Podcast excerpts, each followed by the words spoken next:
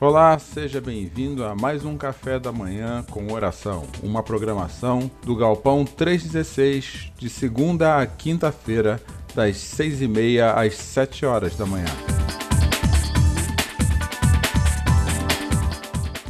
O propósito do Galpão 316 é conectar e levar pessoas a um relacionamento crescente, simples e sadio com Jesus.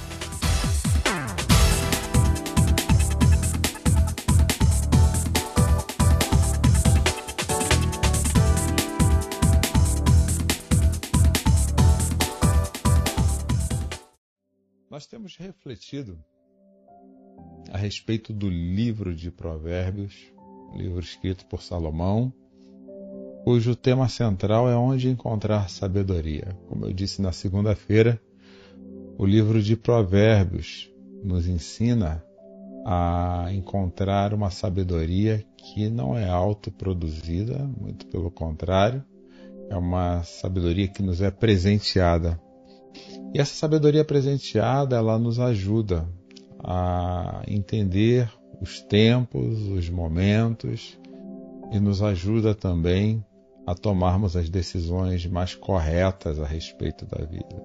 Quem nos presenteia essa sabedoria é o próprio Deus. E a pergunta do dia de hoje é esta: Você tem cultivado uma vida de paz? Você tem cultivado essa vida de paz? É, a vida de paz ela precisa ser cultivada. E eu acredito que é uma vida de paz. Aliás, eu não. Salomão também e muitos outros é, outras, outras pessoas que caminharam com Deus, cuja sua história e seu relato estão na Bíblia.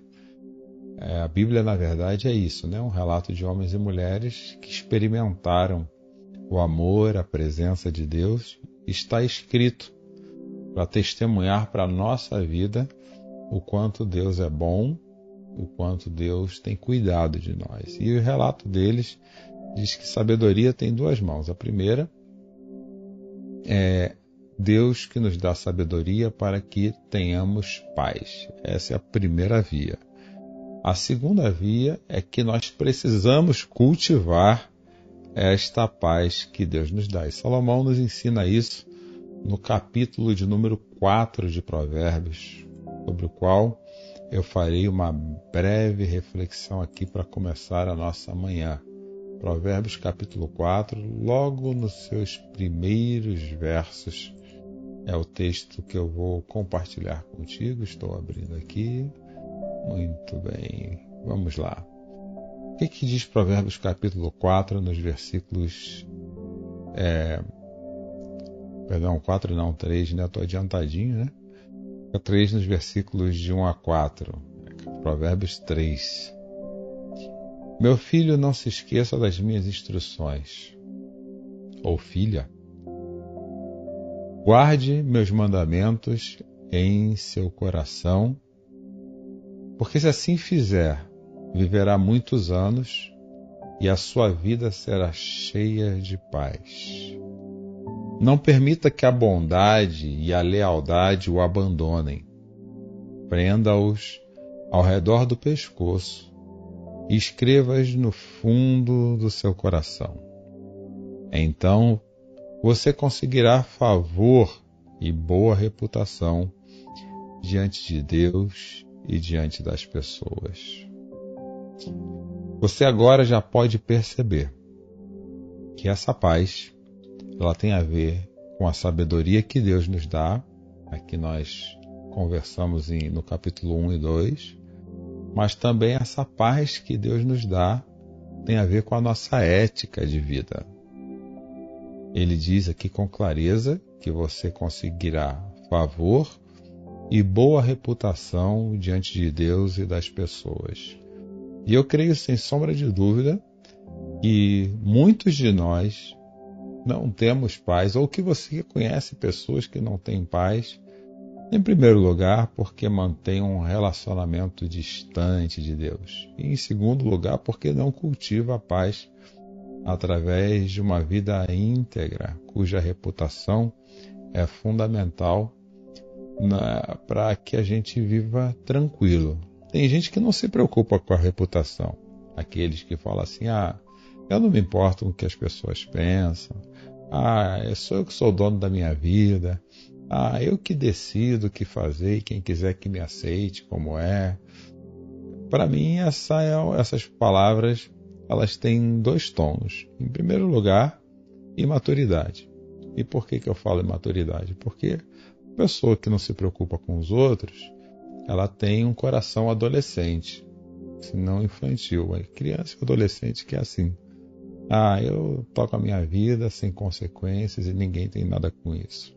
É um engano. Quem já teve, quem já cometeu algum ato na vida que tenha sido falho, vai perceber que isso trouxe consequências não somente para si, mas trouxe consequências para quem está à sua volta também. Então é uma questão de maturidade, uma pessoa que acha que a sua vida não traz consequência para as dos outros. Muita imaturidade. Em segundo lugar, é que nós vivemos numa cultura que valoriza esse tipo de pensamento, o pensamento individualista. E ninguém viva sozinho, a não ser que seja uma ilha, como diz o poeta John Donne, e ele afirma que ninguém é uma ilha. Ninguém, nós somos um grão de areia num mar e nós temos importância para Deus. Mas a Bíblia fala também que essa paz ela nos é dada.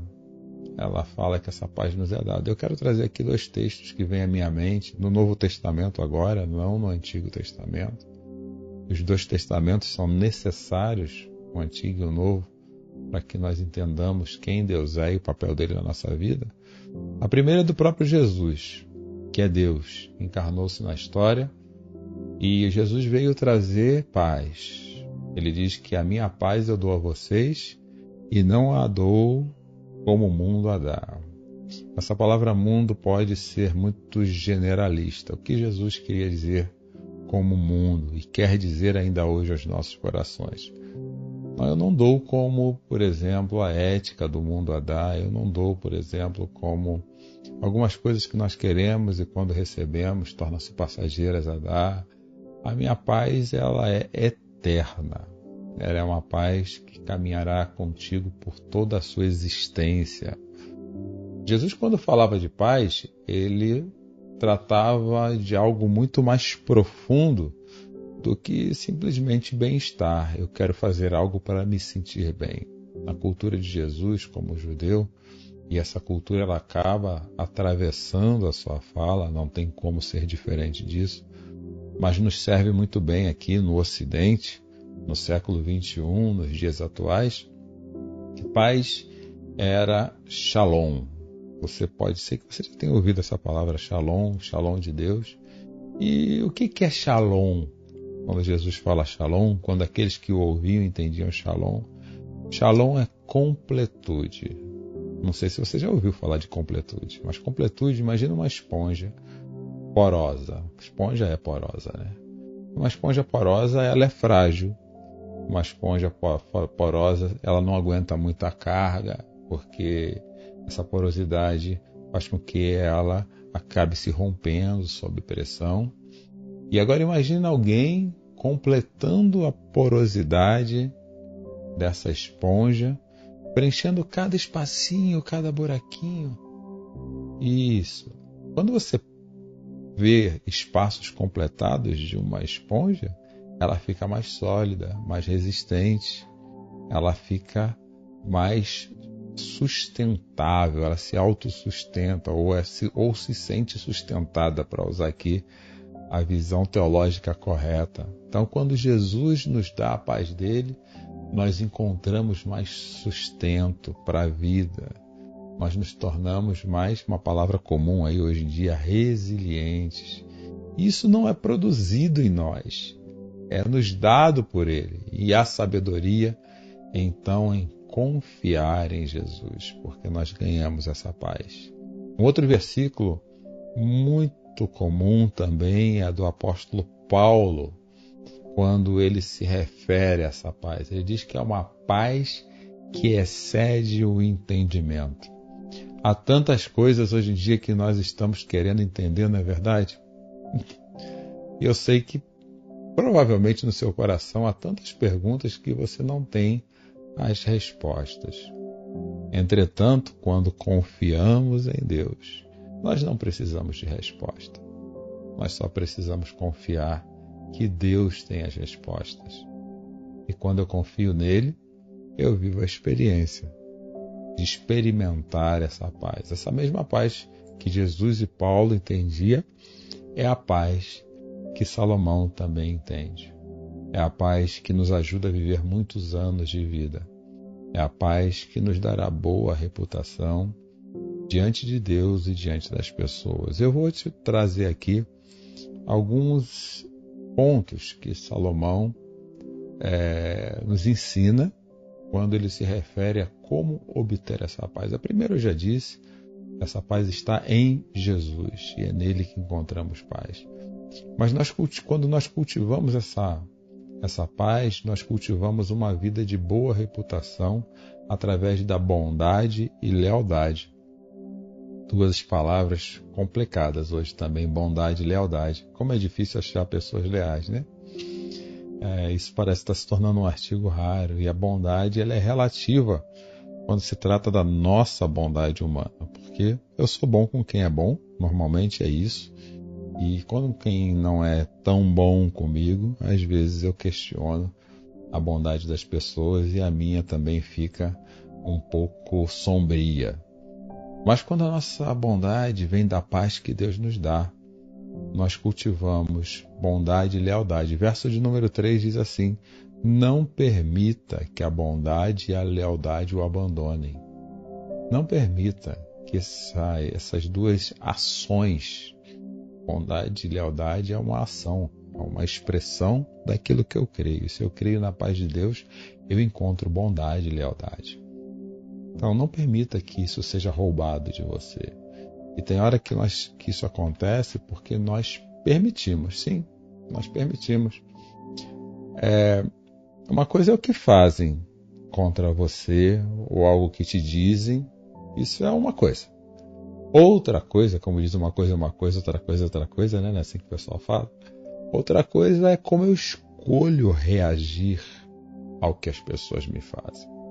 Eu posso escolher reagir segundo a minha percepção da bondade, ou como homens e mulheres que buscam todos os dias serem mais parecidos com quem Jesus é. Ninguém será igual a Jesus, mas nós, discípulos, somos desafiados. Aliás, somos chamados de cristãos por causa disso. Cristão é sinônimo de pequenos cristos. Pessoas que têm uma referência, uma régua de vida que é Jesus. Então, quando caminhamos com confiança em Deus e seguimos a medida dessa régua, nós cultivamos bondade e cultivamos lealdade. Era esse o ensinamento de Jesus para aqueles homens e mulheres maltratados pelo imperialismo romano na época de Jesus, onde Jesus falava para eles: olha, se baterem numa face, dá outra. Ele não estava falando isso para eles fazerem isso somente com seus amigos, mas também com aqueles que os perseguiam. E Jesus também falou: olha, é muito fácil você perdoar quem você ama. Perdoe quem te persegue também. Viva essa paz com integridade. Quando nós fazemos isso, nós vivemos paz. Essa bondade é uma bondade que nos é presenteada. Se você percebe a bondade de Deus sobre sua vida todos os dias, você consegue agir com bondade. Uma outra questão é lealdade. Cultive lealdade. Lealdade é um artigo realmente cada vez mais raro, né? recentemente estudando um texto, aliás, ouvindo uma mensagem de um mentor meu nessa linha espiritual. Ele diz que amar a Deus, louvar a Deus, louvar é uma expressão, pode ser normalmente o, o, louvor ele é expressado na música, mas há várias formas de louvar a Deus. Louvar é falar, expressar-se na direção de Deus. Amar, louvar, adorar, né, que é reconhecer Deus com a sua grandeza, é tudo isso é um reflexo da nossa lealdade. Quando eu quero adorar, louvar, expressar a Deus o que eu sinto a respeito dele, eu estou respondendo a uma pergunta. A quem eu sou leal? A mim? Com os meus pensamentos, com o meu egocentrismo? Ou ser leal a um Deus que me ama mesmo sendo assim e eu posso confiar? Lealdade tem a ver com confiança. E eu sei que às vezes é difícil também confiar nas pessoas, mas nós precisamos aprender a confiar com prudência. Jesus é muito claro. Seja manso como ovelha, mas também seja prudente como serpente, é a metáfora que Jesus usa. Mas nós precisamos dar às pessoas o benefício da confiança, da nossa lealdade. Tá bom, eu sei. Às vezes isso machuca pra caramba, porque as pessoas não correspondem da forma que nós queremos. Mas quem quer a régua? Elas ou você? Eu sei que se fizer isso, você cultiva a paz na sua vida. Um outro ensinamento de Salomão, agora nos versículos 5 e 6, é que nós encontramos paz quando cultivamos uma vida pautada, pavimentada na confiança em Deus. Versículos 5 e 6 Confie no Senhor de todo o seu coração, não é com parte de você. Coloque todo o seu coração em Deus. E não dependa do seu próprio entendimento. Busque a vontade dele em tudo o que fizer, e ele lhe mostrará o caminho que deve seguir. Olha só. Tem várias dicas muito boas aqui para você. Primeiro, confie no Senhor com todo o seu coração. Não confie desconfiando. Tem um salmo que eu gosto muito que ele diz: Confie Entregue, entregue, confie e descanse. Esse salmo é fantástico. Mas tem gente que entrega e não confia, tem gente que confia e não descansa. Se você entregar, descanse. Confie. Porque Deus sabe o que está fazendo. Pode ser que a resposta que Ele tenha para te dar, ou aquilo que vem acontecer, não seja de acordo com as suas expectativas, mas essa é uma outra questão. Mas a expectativa dele a respeito da sua vida sempre é muito boa. Então confie no Senhor de todo o seu coração. Cuidado com o seu entendimento. Porque nós gostamos de comer empadinha e colocar a culpa na azeitona. E a culpa não está na azeitona. Foi na escolha de comer empadinha. Então nosso entendimento nos engana. Nós não somos autores, ninguém aqui, eu não sou autor de toda a razão. Eu busco constantemente na palavra recursos para me ajudar a fazer as escolhas mais corretas. E buscar a vontade de Deus é algo que nós encontramos na oração. Se você não sabe que caminho seguir, como eu disse ontem, ore. Peça a Deus para te dar entendimento. Eu tenho certeza que Ele vai te dar clareza, porque Deus não recusa sabedoria quem pede, diz Tiago no primeiro capítulo de sua carta. Nós cultivamos sabedoria também quando cultivamos ela a partir do reino de Deus. Provérbios, agora no capítulo 7, 8, Provérbios 3, que nós estamos estudando, diz: Não se impressione com sua própria sabedoria. Cuidado. Cuidado com aquilo que acontece na sua vida de ruim, mas cuidado com aquilo que acontece na sua vida de bom. Existe uma, um ponto de referência aqui. E referência é aquela história, né? Muda-se o ponto, muda-se a vista. Lembra desse ditado? Existe uma questão de referência aqui. As coisas que têm acontecido de bom na sua vida. E não estou dizendo que ninguém possa fazer coisa boa. Estou pedindo para que você observe a referência. As coisas que acontecem de boas na sua vida.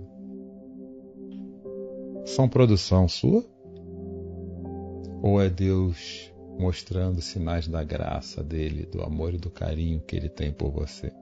Para para pensar um pouquinho principalmente naqueles momentos em que você passou pelos desertos mais áridos da sua vida. Para para pensar. De repente alguma coisa aconteceu que mudou tudo. Deus tem mostrado sinais dele, flores nos nossos desertos. A questão é, é nós entendermos a referência desses atos bons. A sabedoria de Deus nos ajuda Recentemente, uma grande líder de governo, ela deixou seu cargo sendo aplaudida pelo mundo. É a chanceler da Alemanha. E comentando sobre isso entre amigos, um deles falou impressionante a liderança dessa mulher. Porque teve pautas que ela mesma colocou E quando ela entendeu que essas pautas prejudicariam aqueles a qual ela era chamada a governar, ela votou contra. Isso é sabedoria. Se a sabedoria que a gente pode produzir pode fazer coisas tão grandiosas, imagina que Deus pode nos dar. Em último lugar, é uma palavra que hoje, um cultivo que hoje realmente nós estamos precisando muito para as nossas vidas. Cultive uma vida generosa. Generosidade tem sido um dos presentes que Deus tem nos dado e às vezes temos nossos olhos fechados para Ele. Versículos 9 e 10. Honre o Senhor com suas riquezas e com a melhor parte de tudo que você produzir. Então seus celeiros se encherão de cereais e seus tonéis transbordarão de vinhos. A pandemia parece que tem cultivado na gente o egoísmo, né? E nós, quanto mais retemos aquilo que Deus nos dá, mais atormentados ficamos. Nós achamos que conseguimos encher os nossos celeiros com a nossa própria força. E aqui é material mesmo, é de dinheiro que Salomão está falando. Hoje o mundo precisa da nossa generosidade, da capacidade de perceber aqueles que estão necessitados, aqueles que estão perdendo seus empregos por causa da pandemia, daqueles que estão precisando, às vezes, de uma cesta básica. O mundo está precisando se ajudar. Eu acho que essa é a grande lição que Deus tem para nos dar quando Ele permitiu que nós vivêssemos esse momento triste na história da humanidade. Ele está testando a nossa generosidade. Sejam generosos. Pare de olhar um pouquinho para o umbigo, olha para o lado. Isso te dará paz. Ajudar as pessoas traz paz ao nosso coração. E nós, discípulos de Cristo, em especial, nós temos uma dupla responsabilidade de paz. Uma com a nossa comunidade, nós precisamos cultivar generosidade na, na nossa comunidade. Essa é uma proposta que Cristo deixou para nós. Toda a Bíblia fala disso, tanto no Antigo quanto no Novo Testamento. Nós temos uma responsabilidade de generosidade é, e existe também uma responsabilidade nossa de generosidade com a cidade, com o nosso bairro, com os nossos vizinhos. Não permita que os tempos atuais roubem a generosidade. É assim que a gente cultiva uma vida de paz, o shalom de Deus. Com bondade e lealdade, com confiança em Deus, com sabedoria do reino e também com generosidade. Que Deus nos abençoe a encontrarmos esse tempo, esse momento, a encontrarmos essa régua perfeita em nossas vidas, a simplesmente podermos abrir um pouquinho mais o nosso coração para as coisas que Deus tem para todos nós. Eu vou deixar uma música e se você quiser ainda deixar seu pedido de oração aqui em nosso chat ou em nosso comentário, deixa aqui. E assim que a música terminar, eu orarei por você, pelos seus pedidos e pelos demais. Até daqui a pouquinho, então, gente.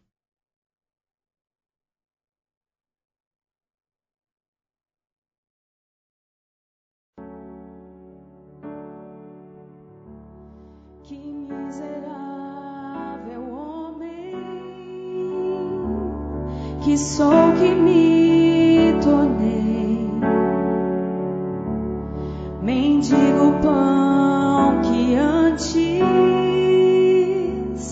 sobrava e que era meu.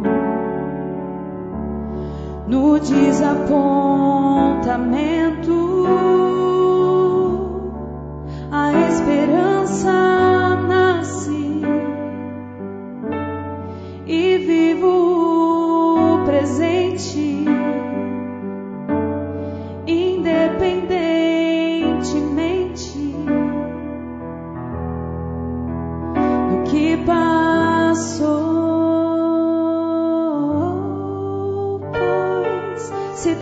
mudou em Cristo eu sou mais do que sou. Para trás eu deixo o homem que fui e as casas que eu construir longe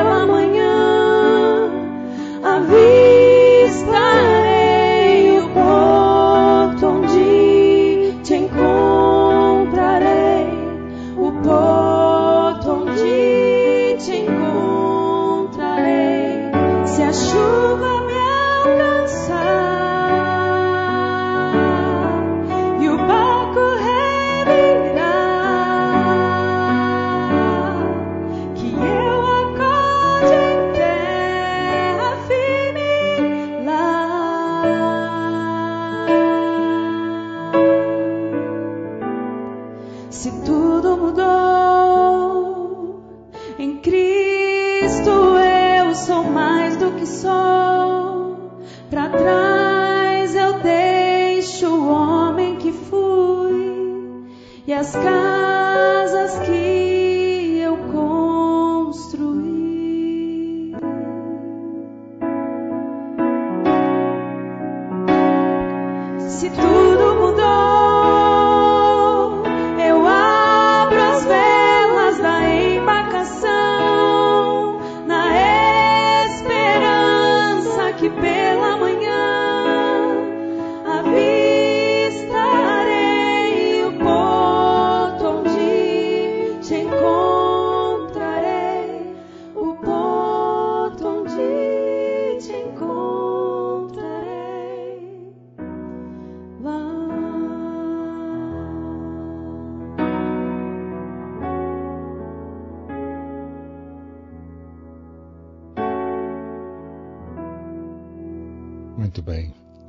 orar. Tem aqui dois pedidos de oração comigo. E aqui eu dou é, um pedido pelo sobrinho Rodrigo, que está com Covid, e um pedido de alguém, eu vou preservar quem pediu. A oração por enfermidade na família, divórcio, e que Deus entre na minha família com muito amor e renovação. Tá bom? Vamos orar então. Pai querido, nós te agradecemos por mais um dia, pela manhã que inicia, pela graça, pela bondade. Nós temos expectativas colocadas diante do Senhor e essas expectativas às vezes nos deixam ansiosos, angustiados. Mas o Senhor sabe que em nosso coração tudo que nós queremos é paz. Nós pedimos ao Senhor que o Senhor nos dê essa paz, a paz que só Jesus pode nos dar e que também aprendamos a cultivar essa paz através da nossa vida, sendo generosos, buscando no teu reino, entendimento a partir da tua vontade, não da nossa, também construindo a Deus uma reputação boa e leal de filhos e filhas amadas do Senhor.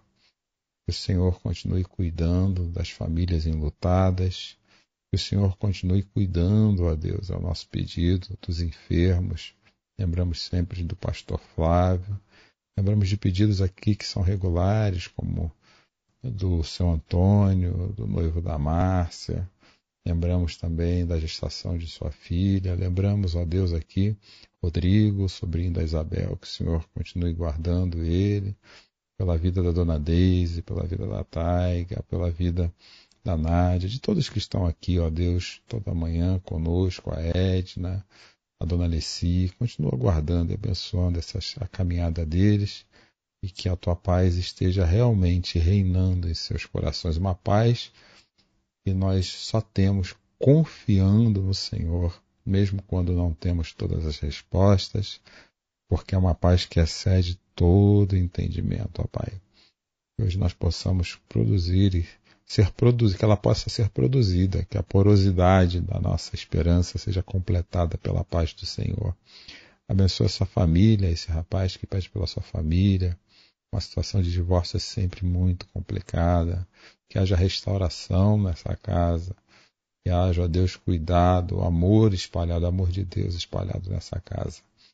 Fica conosco, ó Pai, ao longo do dia de hoje, que tenhamos um dia certo da Sua presença e que nós possamos, cada dia mais, aprendermos a viver mais confiantes no Senhor e menos dependentes do nosso entendimento. É o que nós pedimos e agradecemos em nome de Jesus. Amém. Gente, Deus abençoe. Um abraço enorme, viu? Vou cumprimentar quem eu não cumprimentei ainda e a Deise. Muito bom, Deus, ter você por aqui. Deus abençoe, viu? Isabel, mais um dia abençoado na sua vida, viu? Cheio de paz. Meu amor, bom dia. Eu vejo vocês antes de ver minha esposa. Minha esposa está lá, tá, ela acorda logo depois de mim, mas aí eu já desço correndo, 5 e meia da manhã. E aí eu venho aqui, tem que dar bom dia por aqui, ó. Vocês têm esse privilégio, aproveitem, viu? De segunda a quinta. Bom dia, Edna. Deus abençoe, viu? Um dia abençoado. Isso, Marcelão, Samira, as crianças, um dia cheio de paz, de amor, que as bênçãos do Senhor estejam na vida de vocês. Gente, quarta-feira abençoada, oremos uns pelos outros, cuidemos uns dos outros, sejamos generosos uns pelos outros, viu? Que Deus abençoe a vida de vocês.